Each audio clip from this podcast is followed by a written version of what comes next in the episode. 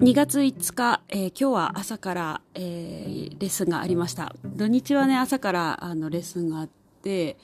えー、その後に、えー、今日はあのカイロプラクティックの施術があったりして、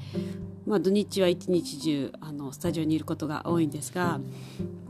え今日は明日というかもう、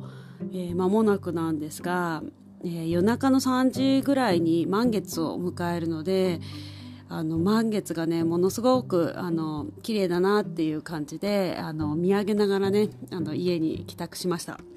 で渋谷は今日は、えとっても暖かくてこのまま春になるんじゃないかなっていうぐらい暖かいあの一日であのレッスンもすごくあのやりやすく、えー、皆さんもねあのしっかり動けているように、えー、感じました。で今日、えー、レッスンの時にですね、えー、少しお話ししたんですがあのヨガのお話の中であの羊とライオンの話があるんですよね。でもなんかこう気になってちょっとあの Google で調べたら本も出ていたんですけれどその内容がこの、あのヨガの内容と同じかどうかはちょっとわからないんですが、えーまあ、羊がの群れが、まあ、あってその中に、えー、ライオンが1匹いるんですね。なんですがあの鏡とかがないのであのそのライオンは自分も羊だと思っているんですよね。で羊っていうのは群れをなしていくあの動物なので、えー、それをですね群れをなして安心をしている人間の様に、まあ、ヨガでは置き換えて例えにしているんですね。で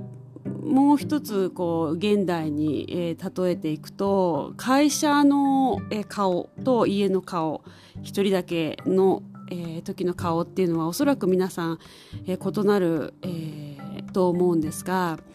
あの羊と群れている時っていうのはあの自分自身が社会に対して個性を出さずに、えー、ご自分自身が、えー、何者かというものよりも、えー、居心地の良さというものを選択していくんですね。でそのライオンが、まあ、あの羊の群れの中にいて安心をしているんですよね。である時、えー、ライオン他のライオンがその羊の群れを襲うんですよねそしてそのライオン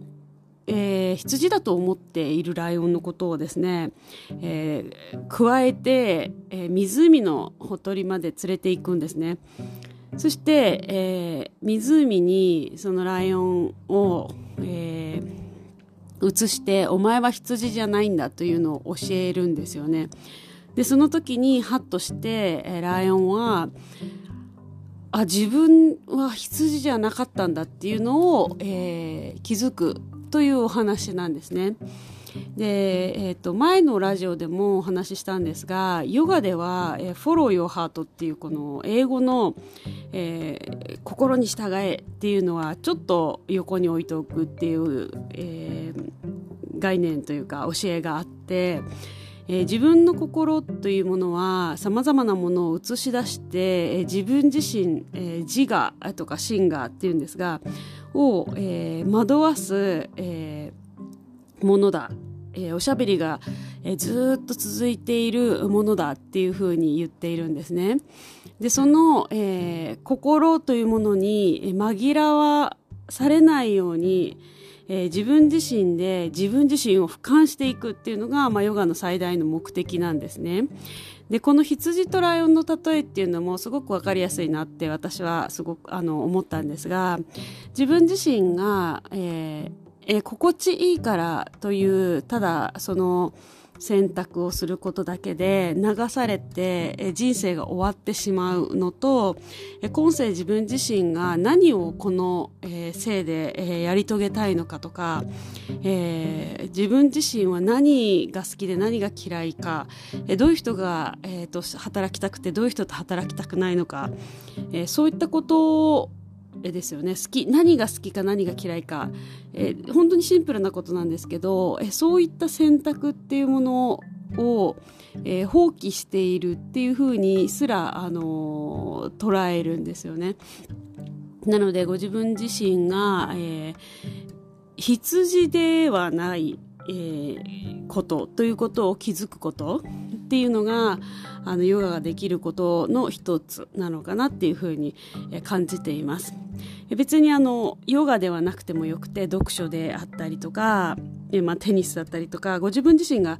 とにかく集中して自分自身と会えるものであれば私は何でもいいと思っているんですが、えーまあ、ただ4500年ぐらい前から、えー、続いている、ね、ヨガ、えー、っていうものは、えー、人々が、えー、苦悩が絶えず、えー、湧き上がっているものを、えー、対処してきた一つの業法であることは間違いないので、えー、もしも、あのー、好きだなって思えるのであればヨガは私はおすすめの一つかなっていうふうに、えー、思います。えー、自分自身が今羊、えー、になっているのかまたは自分自身が今世そのライオンであることを知りたいかどうかというものすら選択なので、